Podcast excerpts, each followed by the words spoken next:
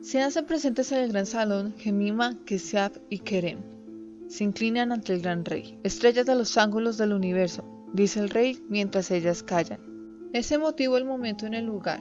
Se escucha el sonido de las constelaciones, una imagen de colores, estrellas fugaces que piden ser enviadas al planeta de los mares.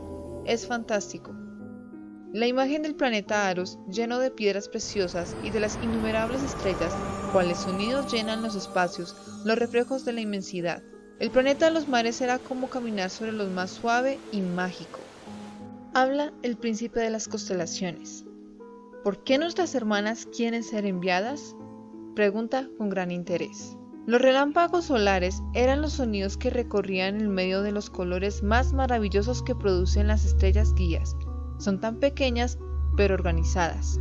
La imagen de fuego y las risas eran como canciones llenas de idiomas, desconocidos para cualquier mortal, pero notable el silencio en los universos.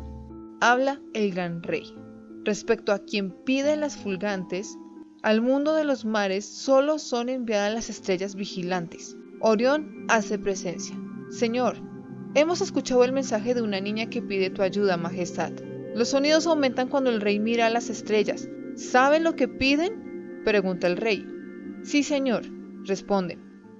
Entonces les concederé lo que piden. Será un tiempo y la mitad de tiempo, declara con gran solemnidad. Una de ellas lo mira. ¿Qué haces? Le pregunta el príncipe de las constelaciones, inclinando nuevamente ella su cabeza.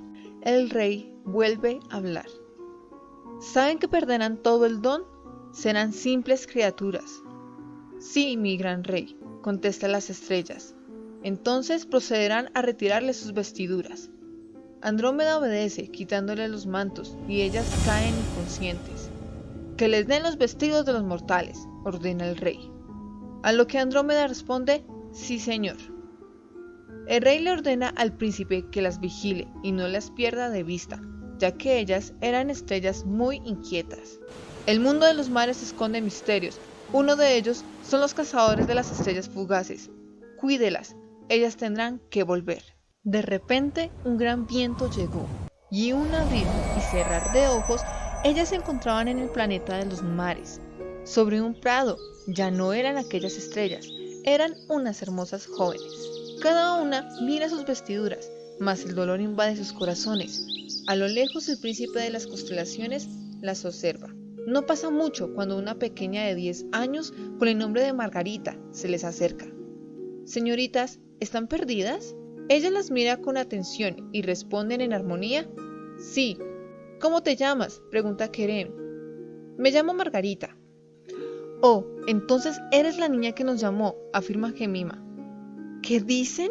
¿Son las estrellas fugaces? Ellas miran sonrientes y luego responden. Mi nombre es Gemima. Yo soy Kesiag y yo Keren.